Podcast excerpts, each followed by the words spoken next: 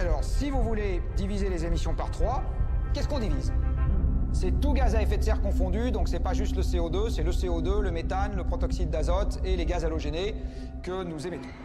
Un peu plus de 20% des émissions planétaires sont le fait des centrales à charbon. Vous avez sur Terre plus de 2000 gigawatts, milliards de watts de centrales à charbon installées en fonctionnement. Il faut toutes les avoir mises à la ferraille dans les 35 ans qui viennent pour les avoir remplacées par des sources sans carbone si on veut régler les deux degrés. Vous avez 5% des émissions planétaires qui sont le fait des ciments. Une cimenterie, c'est un million de tonnes de CO2 par an. hein. La France, c'est 400.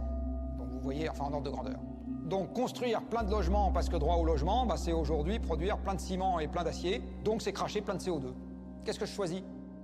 Des conditions de vie difficiles aujourd'hui pour ceux qui n'ont pas de logement ou l'enfer sur Terre demain pour tout le monde? Bonjour et bienvenue sur Fronde, le podcast qui explore le design des luttes contemporaines. Aujourd'hui, on va parler de protection de l'environnement. Et protéger l'environnement, c'est protéger la vie.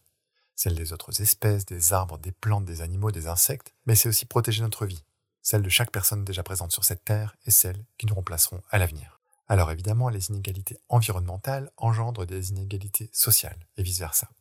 Plus on s'accapare ou l'on détruit notre environnement, et plus les inégalités se creusent et plus la souffrance opère. Pour lutter contre cette pente dangereuse, des militants écologistes de tous horizons, regroupés autour du collectif Les Soulèvements de la Terre, donc décidé d'engager la dissolution des soulèvements de la Terre. ont récemment fait parler d'eux en se rendant dans la forêt de Bord pour lutter contre le projet d'autoroute A133-134 à l'est de Rouen. Pour ce faire, ces militants n'ont pas fait une simple manifestation, non, non, non, ils ont décidé de mener des actions cohérentes avec leurs propos écologistes. Par exemple, certains groupes ont fabriqué et installé des nichoirs à oiseaux en lisière de forêt, et d'autres, pendant ce temps-là, ont organisé un colloque avec des prises de parole de naturalistes. Enfin, les plus motivés se sont munis de pelles et de pioches et ont creusé des mares pour favoriser la biodiversité. L'action s'est aussi déroulée sur la route avec une barricade fabriquée dans un enchevêtrement de troncs d'arbres et aussi des branches, dans le but de bloquer la circulation dans les deux sens. Alors à quoi ça sert? Si ça sert pas à réduire les embouteillages?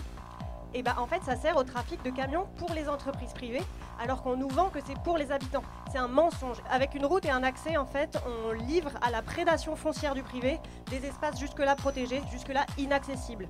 Après on peut pas être sur toutes les luttes, on peut pas être sur toutes les zones commerciales, tous les entrepôts Amazon, tous les entrepôts logistiques. En fait on peut pas être partout. Il suffit de bloquer la route et on s'évite toutes les luttes à venir.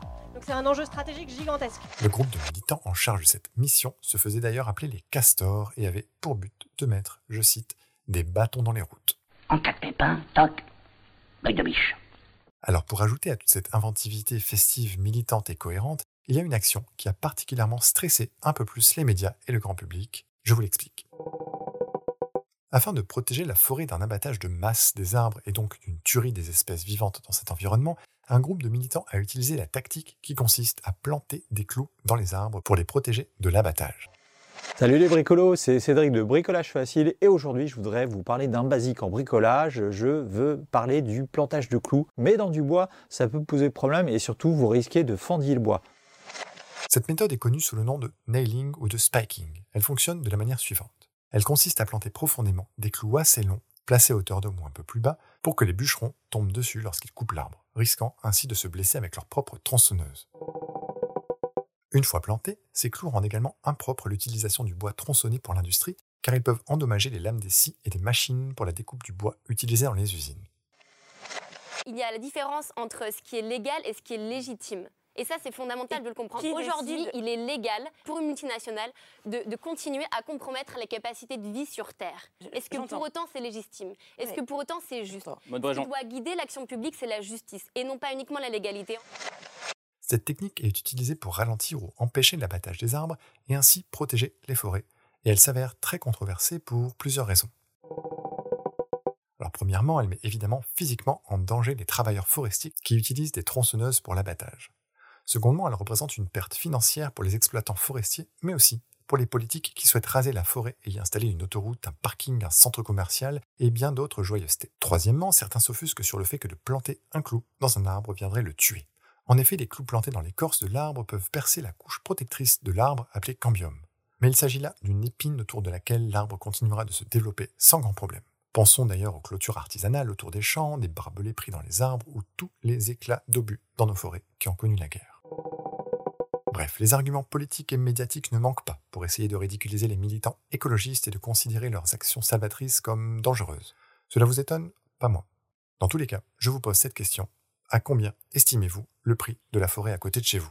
Vous savez, celle où vous pouvez vous promener, prendre l'air, sortir votre chien, celle dans laquelle, enfant, vous avez construit vos plus belles cabanes, et dans laquelle peut-être un jour vous voudrez faire jouer vos propres enfants. Alors, combien? Combien ça coûte tout ça?